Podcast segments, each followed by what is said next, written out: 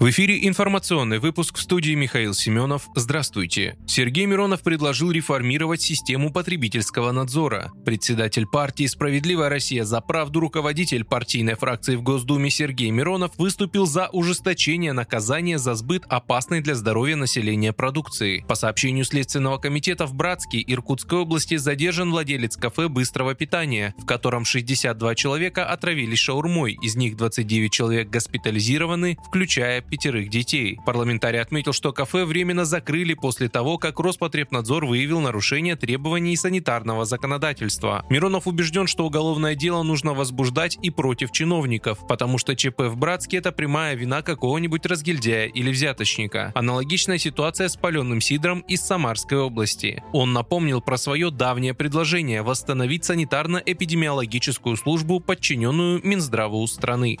Губернатор Белгородской области Вячеслав Гладков сообщил, что Валуйский городской округ оказался под обстрелом вооруженных сил Украины. По предварительным данным, пострадали 7 человек, среди них один ребенок. Также пострадали мужчина, у него закрытая черепно-мозговая травма, и три женщины, две из которых с осколочными ранениями, и еще одна девушка с контузией, написал губернатор в Телеграм. По информации Гладкова, у всех пострадавших состояние средней степени тяжести. Также из-за обстрела повреждены 5 многоквартирных домов и 4 частных дома. В одном из домовладений горит хозпостройка.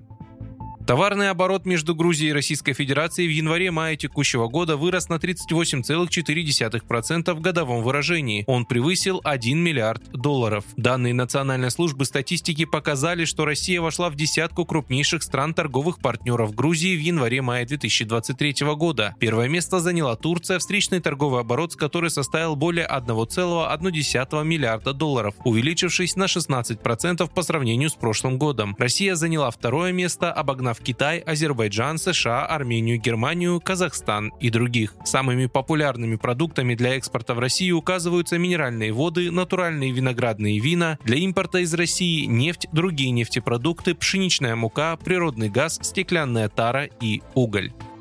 Социальная сеть ВКонтакте планирует выпустить мобильное приложение для знакомств ВК Знакомства. Об этом в рамках Петербургского международного экономического форума заявила генеральный директор соцсети Марина Краснова. Пользователи смогут выбирать, как им удобнее заходить в ВК Знакомства через отдельное приложение или внутри соцсети ВКонтакте. В приложении будут работать все привычные функции, рассказала Краснова. Стоит отметить, что в приложении пользователи не будут видеть друзей ВКонтакте в качестве потенциальных партнеров. Кроме того, в приложении обещают расширить расширить список интересов, которые можно указывать в своем профиле. Вы слушали информационный выпуск. Оставайтесь на справедливом радио.